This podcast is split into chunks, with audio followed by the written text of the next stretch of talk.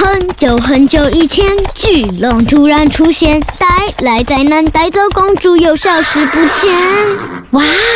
走进莎拉的故事森林，有好多爱说故事的小精灵哦，还有莎拉的故事树。拉长您的耳朵，和我们一起到故事的想象世界吧。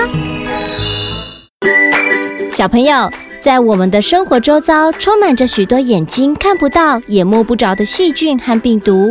就像大家现在正在对抗的，就是新冠病毒。当我们看不到敌人在哪里的时候，往往都会令人感到害怕。让我们一起来听听有关细菌的故事，增进一下大家对细菌的认知哦。故事名称叫做《分身》，由康轩图书出版。晴朗的星期天早晨，一个小小的生命诞生了。这个小生命感受到自己浑身充满了力量，它不停地摆动身躯，即使没有手脚、没有头，它仍觉得自己是世界上独一无二、特别的存在。这么特别的我，该叫什么名字好呢？嗯，那就叫大大。我一定是一个巨大又伟大的生命。一阵无理的笑声传来，大大转过身子，发现眼前竟然有一个跟自己长得一模一样的生物。那个生物说：“什么巨大又伟大，笑死人了！明明就是是一个小小的细菌。细菌，细菌是虾米？”那个生物又说：“你看看四周。”是不是有很多跟我们长得很像的生物？大大朝四周看了看，哎，真的有很多跟自己长得一模一样的生物哎！它们也全都是细菌。什么嘛！竟然有这么多跟我长得一模一样的生物，这样的我一点也不特别嘛！大大的心情有点低落。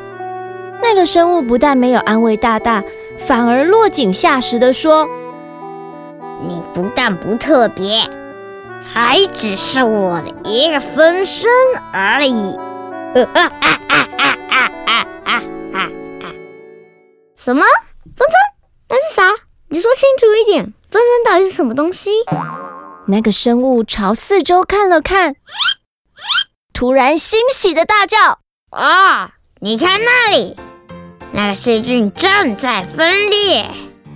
大大看着那个正在分裂的细菌，它原本只有一个身体，突然像变魔法似的，一个身体分成了两个。哇，这是妖怪吗？才不是什么妖怪呢！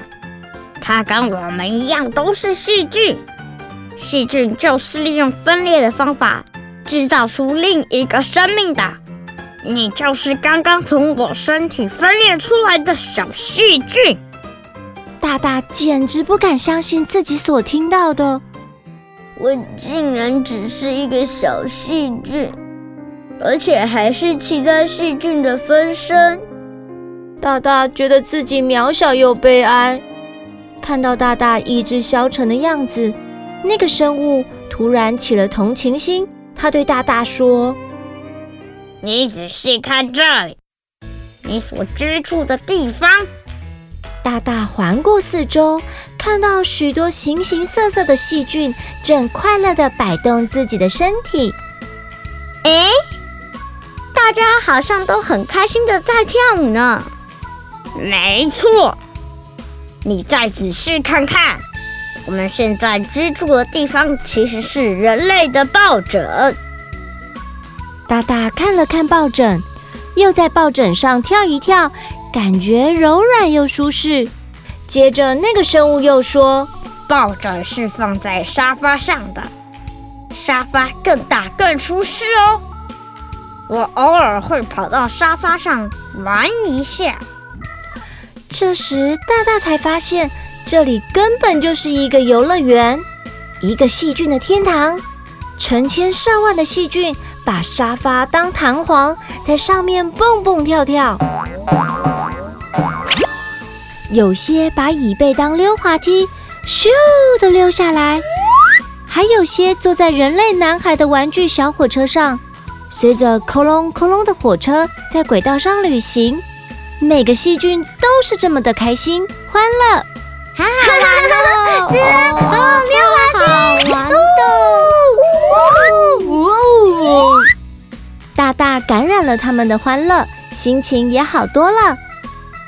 这时，那个生物又说话了：“住在这里舒适又快乐，而且你也会制造出自己的分身哦。”真的吗？自己也可以制造分身吗？大大惊喜不已。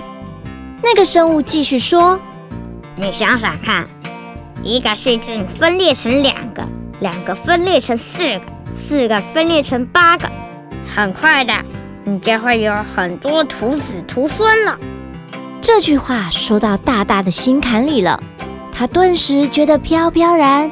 他幻想自己分裂出数不清的细菌。成为万菌永戴的细菌国王，大大做着美梦的同时，眼前突然一片明亮。啊！怎么回事啊？这里好刺眼哦！糟糕，是太阳！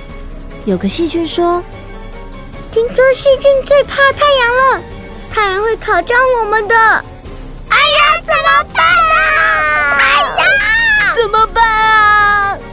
抱枕在太阳底下晒着，抱枕里传来此起彼落的哀嚎声，而大大的美梦也在刺眼的阳光中一一破碎了。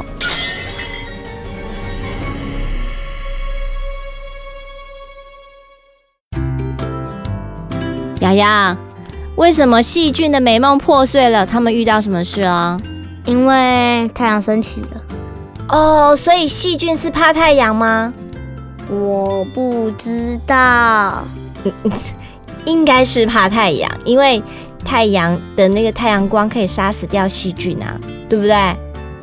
紫外线，可是紫外太阳的紫外线也不会很强啊。会、啊，很强啊。地球，你如果一直在，不止于让细菌烤焦。你一直站在太阳底下，你看你的皮肤会不会烤焦？那细菌会动啊，所以呀、啊，我们常常都说，为什么被子要拿出去晒太阳？因为太阳有杀菌的功效。那你听完故事之后，你觉得细菌有很厉害吗？它厉害的地方是什么？啊，就分裂啊，分裂好几百万个，一直分，一直分，一直分，分分分分分分分分。所以一个细菌会分成好多好多细菌。对，好，这就是细菌最厉害的地方了。原来细菌分裂这么奇妙，一个分成两个，两个分裂成四个，细菌的数量越变越多，最后就变成细菌王国。所以听完故事之后，我们是不是要常常保持环境整洁，常常洗手、晒太阳，不要把摸过脏脏东西的手手放进嘴巴，增加细菌感染的机会哦。莎拉希望每个小朋友都可以健健康康、快快乐乐哦。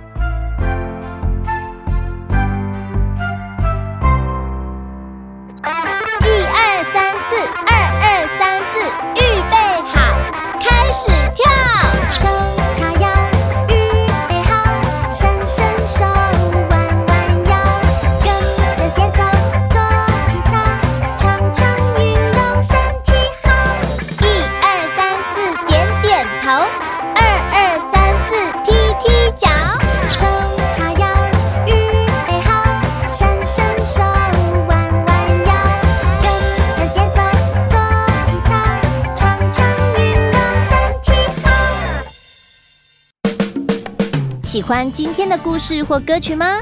欢迎在 Podcast 订阅收听，也请到神马玩意脸书粉丝专业留言和我们聊聊你的心得哦。